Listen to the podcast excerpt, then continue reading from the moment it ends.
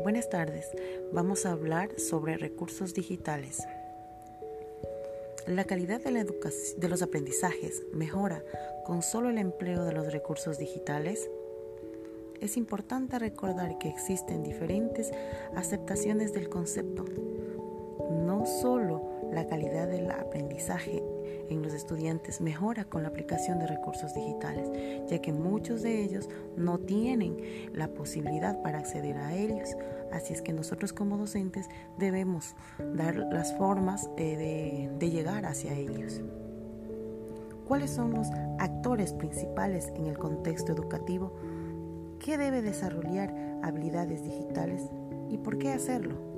Sencillamente, todos los actores del sistema educativo son autoridades, docentes, estudiantes, padres de familia, dado que en la actualidad quienes no desarrollan estas habilidades eh, es un analfabeto digital.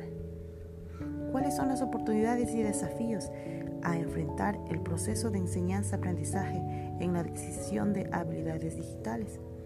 Como oportunamente y desafío es adquirir y desarrollar normas de comportamiento que impliquen una actividad social positiva con trabajo colaborativo en el derecho humano, aprender a informar y comunicarse. Muchas gracias.